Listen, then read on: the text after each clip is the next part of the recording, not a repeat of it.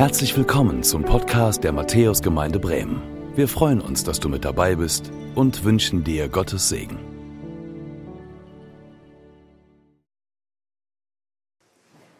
Liebe Gemeinde, es gibt Gemeinden, die sind zwar nicht perfekt, aber da spürt man was Lebendiges.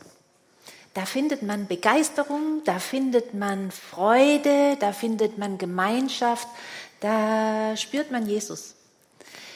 Ich habe in meinem Leben ganz viele Gemeinden unterschiedlicher Denominationen und auch in der ganzen Welt äh, erlebt und ich habe immer gedacht, den Heiligen Geist nimmst du wahr. Wir haben heute Pfingstmontag und äh, der heutige Bibeltext beschreibt die Situation der allerersten Christen direkt nach Pfingsten.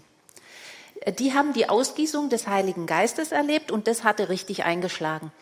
Die waren nicht mehr Glaubende, die sich äh, geistlich ständig den Reifen aufpumpen mussten und sich zum Beten und zum Bibellesen und zum Gutes tun äh, motivieren, sondern die fuhren sozusagen seit Pfingsten mit ihrem Glauben auf einem E-Bike.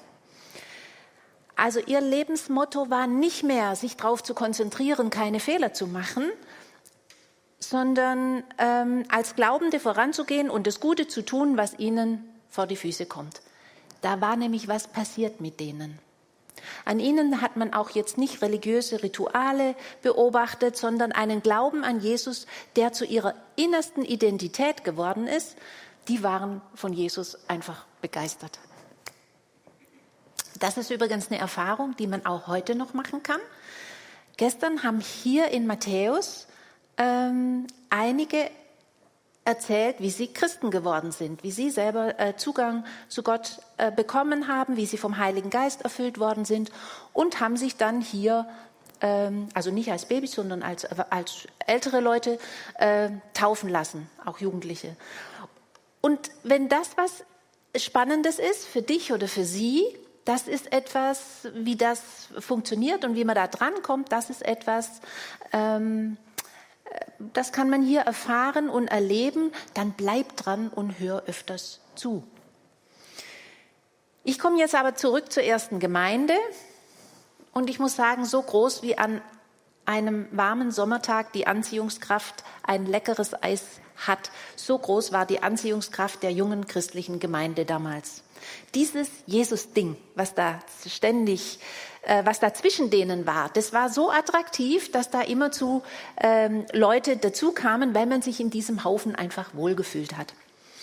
Und viele, viele, die von der Freundlichkeit und Liebe angezogen wurden, die fanden selber zum Glauben an Jesus. Und die Kraft Gottes, die dann, die sie erfahren haben, die haben sie dann genutzt, um viel Gutes zu tun. Und die Ereignisse, die da passiert sind, die haben durchaus auch manchmal die Grenzen des Vorstellbaren überschritten. Und genau in der Atmosphäre ist dann was passiert, ähm, was man wissen muss, wenn man die heutige Predigt verstehen will. Und ich lese dieses, was passiert ist, einmal kurz vor. Und zwar sprach da Petrus zu einem gelähmten Mann, Silber und Gold habe ich nicht, was ich aber habe, das gebe ich dir. Im Namen Jesu Christi von Nazareth steh auf und geh umher. Und er ergriff ihn bei der rechten Hand und richtete ihn auf, und sogleich wurden seine Füße und Knöchel fest, er sprang auf, konnte stehen und gehen und ging mit ihnen in den Tempel und lief und sprang umher und lobte Gott, und es sah ihn alles Volk umhergehen und Gott loben. Also, Petrus heilte einen stadtbekannten gelähmten Mann im Namen Jesu, der ist ziemlich ausgeflippt vor Begeisterung. Und dann hat äh, Petrus denen die Grundlagen des christlichen Glaubens erklärt. Und da gab es Widerstand. Was passiert war, konnte man nicht mehr wegdiskutieren. Denn der stand da ja nun sichtbar ähm, neben ihnen und alle kannten ihn und er war vorher gelähmt. Es hat ziemlich Furore gemacht. Und weil es schon Abend war und weil man nicht so eine Unruhe haben wollte, haben dann die geistlich Verantwortlichen mit Hilfe der Tempelwache kurz entschlossen Petrus und Johannes ins äh, Gefängnis gesteckt, also für eine Nacht lang, ohne dass sie irgendwie was äh, Verbotenes oder Schlimmes getan hatten. Aber die waren auch am nächsten Morgen nicht eingeschüchtert. Im Gegenteil. Ich lese weiter. Als nun der Morgen kam, versammelten sich ihre Oberen und Ältesten und Schriftgelehrten in Jerusalem, auch Hannas, der hohe Priester, und Kaiphas und Johannes und Alexander und alle, die vom Geschlecht der hohen Priester waren, und sie stellten sie in ihre Mitte und fragten sie, aus welcher Kraft oder in welchem Namen habt ihr das getan? Und Petrus, voll des Heiligen Geistes, sprach zu ihnen, ihr Oberen des Volkes und ihr Ältesten, wenn wir heute wegen der Wohltat an den kranken Menschen verhöhnt werden, wodurch er gesund geworden ist, so sei euch allen und dem ganzen Volk Israel kundgetan, im Namen Jesu Christi von Nazareth ähm, steht dieser gesund vor euch. Genau. Und man kann sich schon vorstellen, ne, man kann sich schon vorstellen, dass es den Mächtigen gegen den Strich ging und wie es sie verunsicherte, dass da jetzt so einfache Leute das Volk lehrten und dann auch noch so das ist doch allein die Aufgabe und das Privileg der Schriftgelehrten. Sie hatten schließlich die Schriften studiert und diese hier, ich meine, ich meine, das waren noch nicht mal Quereinsteiger oder Prädikanten oder sowas, sondern Fischer. Und äh, die haben hier wortgewaltig und offensichtlich auch sehr publikumswirksam geredet. Und das andere, man wollte auch dieses Ding mit der Auferstehung nicht so gern hören, weil die Sadduzäer, die glaubten nicht an die Auferstehung, während Petrus und Johannes versicherten, Jesus, den Auferstandenen, selber gesehen zu haben. Und wir wissen heute, dass es sie später ähm, das Leben gekostet hat, dass sie an dieser eigenen Erfahrung, die sie und 500 andere Menschen gemacht hatten, festgehalten haben und ihren Sinnen vertraut haben. Also den Mächtigen damals passte es nicht, dass Petrus und Johannes so massiv, so eindeutig, so klar auf Jesus hingewiesen haben. In seinem Namen, in seiner Kraft haben sie gehandelt und gesprochen und wollten es trotz Widerstand auch weiterhin tun. Und nun lese ich wieder weiter den Text, über den ich heute sprechen soll. Der steht nämlich in Apostelgeschichte 4 ab Vers 13. Ihr dürft wieder mitlesen. Sie sahen den Freimut des Petrus und Johannes und wunderten sich, denn sie merkten, dass sie ungelehrte und einfache Leute waren. Und sie wussten auch von ihnen, dass sie mit Jesus gewesen waren. Sie sahen aber den Menschen, der gesund geworden war, bei ihnen stehen und die wussten nichts dagegen zu sagen. Da hießen sie sie hinausgehen aus dem Hohen Rat und berieten miteinander und sprachen, was wollen wir mit diesen Menschen tun? Denn dass ein offenkundiges Zeichen durch sie geschehen ist, ist allen bekannt, die in Jerusalem wohnen, und wir können es nicht leugnen. Aber damit es nicht weiter einreise unter dem Volk, wollen wir ihnen drohen, dass sie hinfort zu keinem Menschen in diesem Namen reden. Und sie riefen sie und geboten ihnen, keinesfalls zu verkündigen oder zu lehren in dem Namen Jesu. Petrus aber und Johannes antworteten und sprachen zu ihnen, urteilt selbst, ob es recht ist, ob es äh, vor Gott recht ist, dass wir euch mehr gehorchen als Gott. Wir können es doch nicht lassen, von dem zu reden, was wir gesehen und gehört haben. Da drohten sie ihnen und ließen sie gehen, um des Volkes willen, weil sie nichts fanden, was Strafe verdient hätte. Denn alle lobten Gott für das, was geschehen war. Denn der Mensch war über 40 Jahre alt, an dem diese Zeichen der Heilung geschehen war. So. Und das möchte ich jetzt in einem ersten Schritt mit euch genauer betrachten und verstehen, um dann zu sehen, was das mit uns in Bremen zu tun hat und dann vielleicht auch mit dir ganz persönlich. Der Text ist krass. Da hießen sie sie hinausgehen aus dem Hohen Rat und berieten miteinander und sprachen, was wollen wir mit diesen Menschen tun? Damit es nicht einreise unter dem Volk, wollen wir ihnen drohen. Da, Leute, das klingt nach Angst. Das klingt nach Angst vor Steuerungsverlust und nach Angst vor Kontrollverlust. Und wisst ihr, Mächtige werden leicht nervös, wenn sie nicht überschauen können, was passiert. Sie merken, da gibt es eine Stimmung im Volk, von der man nicht weiß, wohin das führt und ob man es dann noch im Griff hat. Diese Bedrohung, die wird hier aber nicht durch einen bewaffneten Widerstand oder sowas ausgelöst, sondern man, das Wort ist durch eine Wohltat. Es geht darum, dass ein jahrelang kranker Mann gesund geworden ist und dass, und dass der Name Jesu fiel. Und auf diesen Namen konzentriert sich alles. Das war die Bedrohung der Mächtigen. In unserem Text steht, sie wussten nichts dagegen zu sagen. Das heißt, es gibt eigentlich noch nicht mal vernünftige Gegenargumente.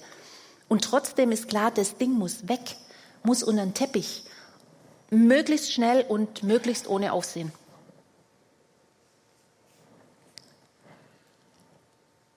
Die Oberen standen in einem Dilemma. Die hatten ein Problem, weil was sie nicht kontrollieren konnten, fand das Volk aber gut.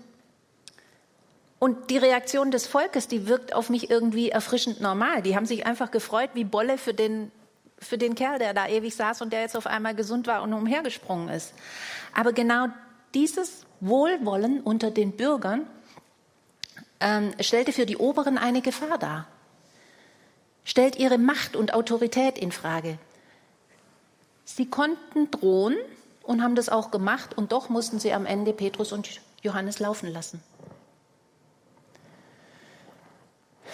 Ihr Lieben, mich hat dieser Text an viele Situationen erinnert, die wir als Christen in Bremen in den letzten Monaten erlebt haben.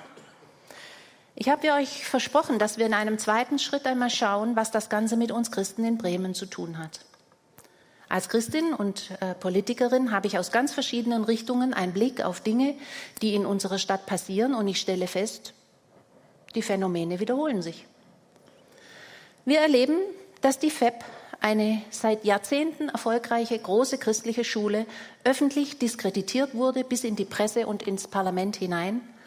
Die Staatsanwaltschaft hat die Verfahren nun eingestellt und die Vorverurteilungen mussten fallen gelassen werden. Und doch bleibt diese Schule aufgrund ihres christlichen Vorzeichens manchem Mächtigen in unserer Stadt ein Dorn im Auge. Aber die Menschen unserer Stadt lieben diese Schule. Und viele, viele auch aus Elternhäusern, die nicht christlich sind, schicken ihre Kinder gerne auf diese Schule. Ich denke daran, dass äh, Gottesdienstbesucher angefeindet wurden, dass Kirchen mit Farbe besprüht worden sind oder auf einem Kirchengelände mehrfach Feuer gezündet wurde. Wir haben erlebt, dass der Gottesdienst durch einen Ruf äh, islamischer Parolen gestört wurde. Ich spreche von der Abraham-Gemeinde, die für ihre soziale Arbeit im Stadtteil und zwar ist es kein einfacher Stadtteil, wirklich bekannt ist. Dort steht die Tür für alle Menschen offen und auch für alle Sprachen. Und beim gemeinsamen Turnen stellt niemand die Frage, bist du Christ? Alle sind willkommen, immer. Ich denke auch an das äh, 5 Millionen Kita- und Sozialwohnprojekt, das in Blumenthal durch das christliche Sozialwerk in Oldenburg gebaut werden sollte und das aufgrund von medialer Hetze gegen die christliche Prägung des Trägers letzten Endes verhindert wurde. Seit über einem Jahr läuft ein Klageverfahren gegen die Bildungssenatorin. Ich denke an den Versuch eines Beiratmitgliedes in der Neustadt, das wöchentliche Schulfrühstück der Markusgemeinde zu Fall zu bringen. Hallo? Man wolle nicht, dass dort missioniert werde. Dabei ist es für die bedürftigen Schülerinnen und Schüler doch eigentlich egal, ob jetzt die Fürsorge von der AWO oder von Parteien oder Pfadfindern oder Gemeinden kommt. Aber indem man es tut, setzt man natürlich eine Duftmarke. Und ähm, für unser Mission Statement als Kirche müssen wir uns nicht schämen und wir müssen uns auch nicht zurückhalten und schon gar nicht in einer Demokratie. Es ist unser Auftrag und unser Schmuck, wenn wir da helfen und uns kümmern, wo Not ist. Ich denke an die kleine Anfrage im Parlament, auf deren Senatsantwort wir warten, mit dem Titel Wie breit sind evangelikale Strömungen in Bremen vertreten? Wie radikal sind sie und welchen Einfluss haben sie?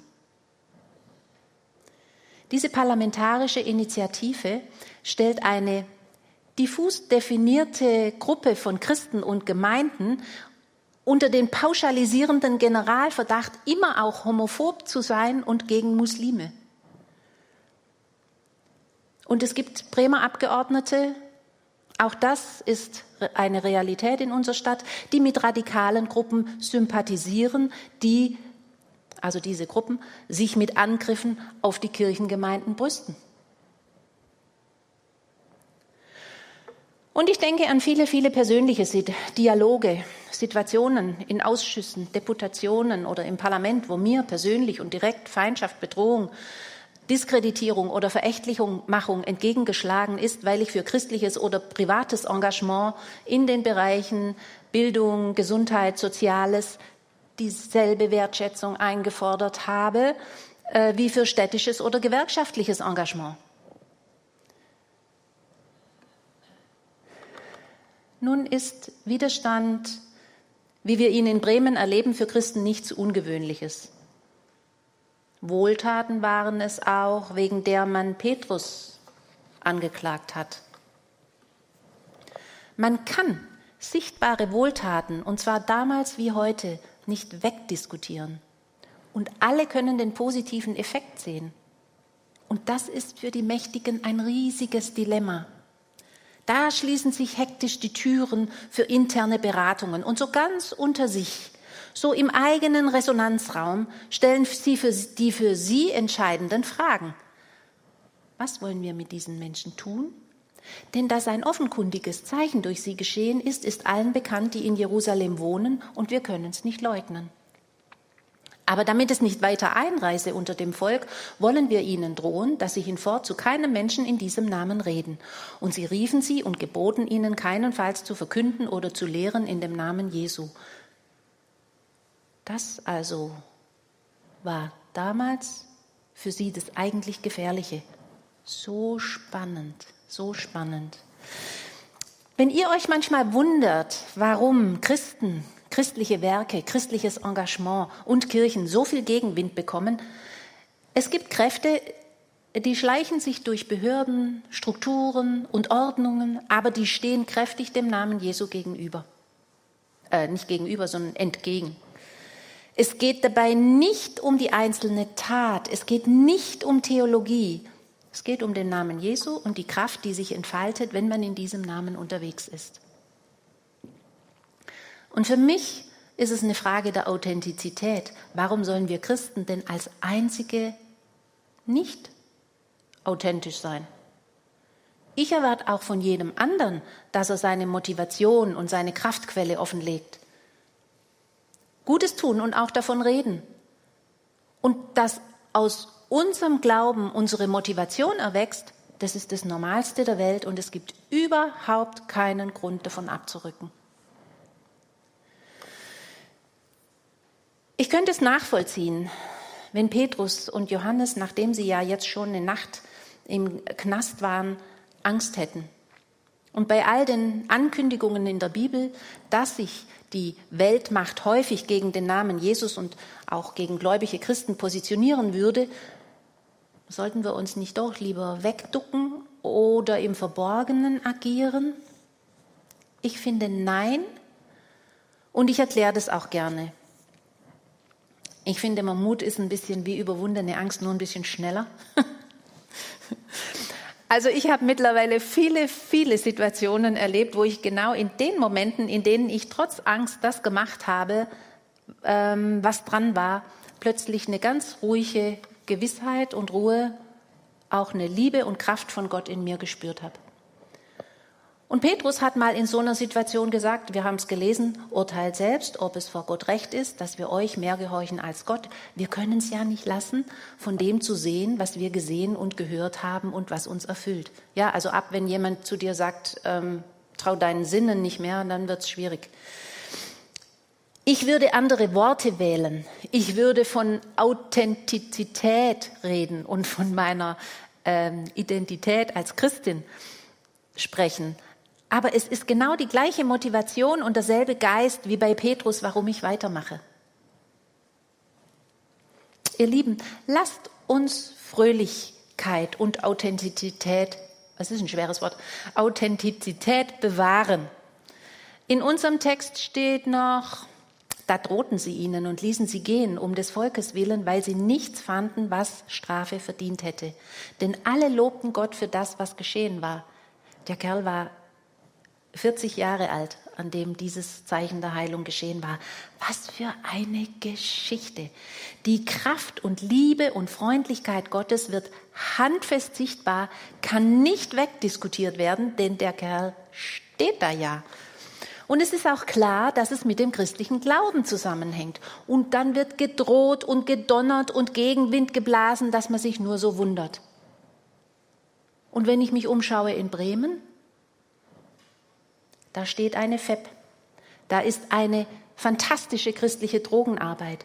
Das sind volle Gemeinden mit Kinder, Jugend, ähm, Seniorenarbeit. Da gibt es christliche Krankenhäuser, Alteneinrichtungen, Kitas, Gefängnisarbeit. Da gibt es Menschenskinders und Surf the City und Frühstück für Obdachlose und für Schulkinder mobile Kirche und ein Sozialwerk mit mittlerweile 600 Mitarbeitern und, und, und. Übrigens, ähm, gestern habe ich eine, mit einer Pflegekraft von diesem, äh, vom, äh, vom christlichen Sozialwerk gesprochen.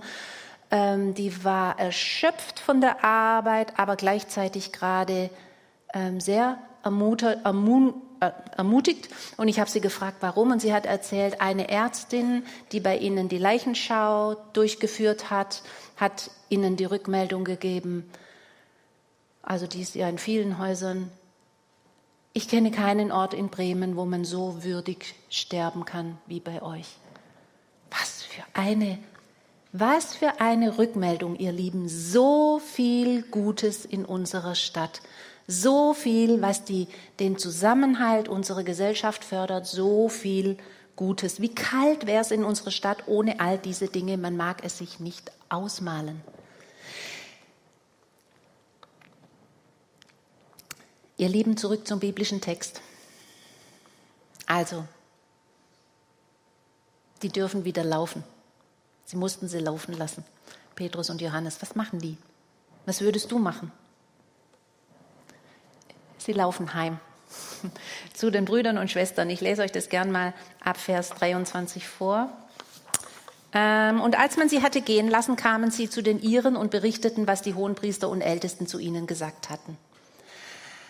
Als sie das hörten, erhoben sie ihre Stimme einmütig zu Gott und sprachen, Herr, du hast Himmel und Erde und das Meer und alles, was darin ist, gemacht. Du hast durch den Mund unseres Vaters David, deines Knechtes, durch den Heiligen Geist gesagt. Warum toben die Heiden und die Völker nehmen sich vor, was vergeblich ist? Die Könige der Erde treten zusammen und die Fürsten versammeln sich wider den Herrn und seinen Christus. Wahrhaftig, sie haben sich Sie haben sich versammelt in dieser Stadt gegen deinen heiligen Knecht Jesus, den du gesalbt hast, Herodes und Pontius Pilatus mit den Heiden und den Stämmen Israels, zu tun, was deine Hand und dein Ratschluss zuvor bestimmt haben, dass es geschehen sollte. Und nun, Herr, sieh an ihr drohen und gib deinen Knechten mit allem Freimut zu reden dein Wort, Strecke deine Hand aus zur Heilung und lass Zeichen und Wunder geschehen durch den Namen deines heiligen Knechtes Jesus. Und als sie gebetet hatten, erbebte die Stätte, wo sie versammelt waren, und sie wurden alle vom Heiligen Geist erfüllt und redeten das Wort Gottes mit Freimut. Also, heimkommen, dazugehören, geliebt werden, auftanken und dann natürlich erzählen, austauschen und beten, um die Perspektive wieder zurechtzurücken.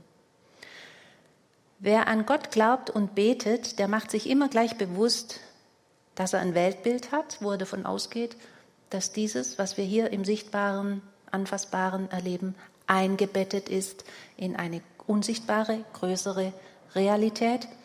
Und das verändert Prioritäten und schafft innere Freiheit. Und all das machen wir auch, wenn wir Druck erleben. Wir tun es, wie es Petrus und Johannes es taten. Im Gebet geht der Lob und der Dank zu Gott und es wird wieder klar, er hat die Kontrolle. Nichts passiert aus Zufall.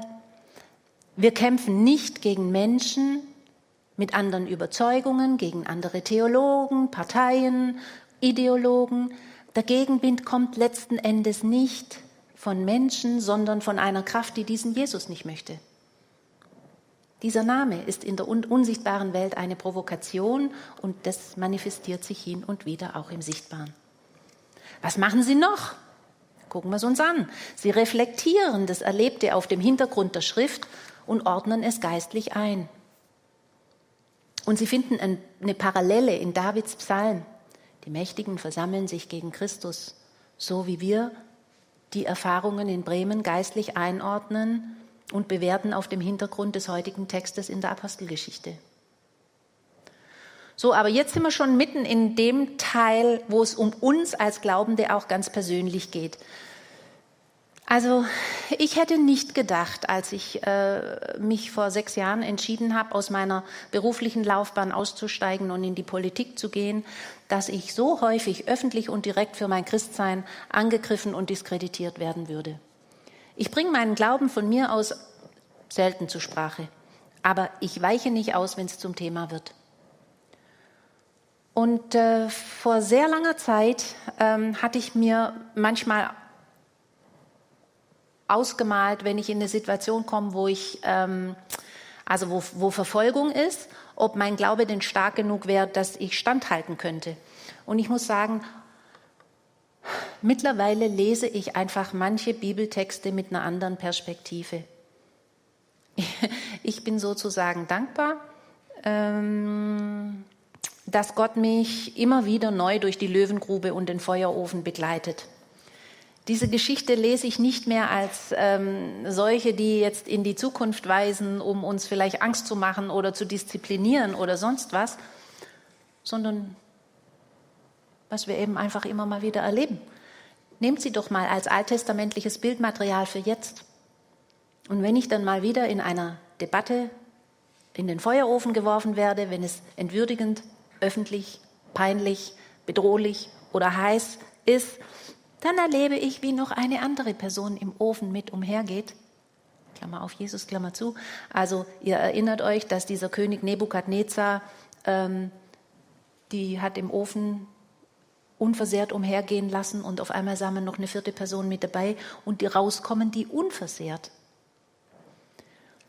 Und ähm, bei jedem Feuerofen meines Alltags merke ich, meine Kleidung, also meine offensichtliche Identität, ist unversehrt, die riecht noch nicht mal versenkt.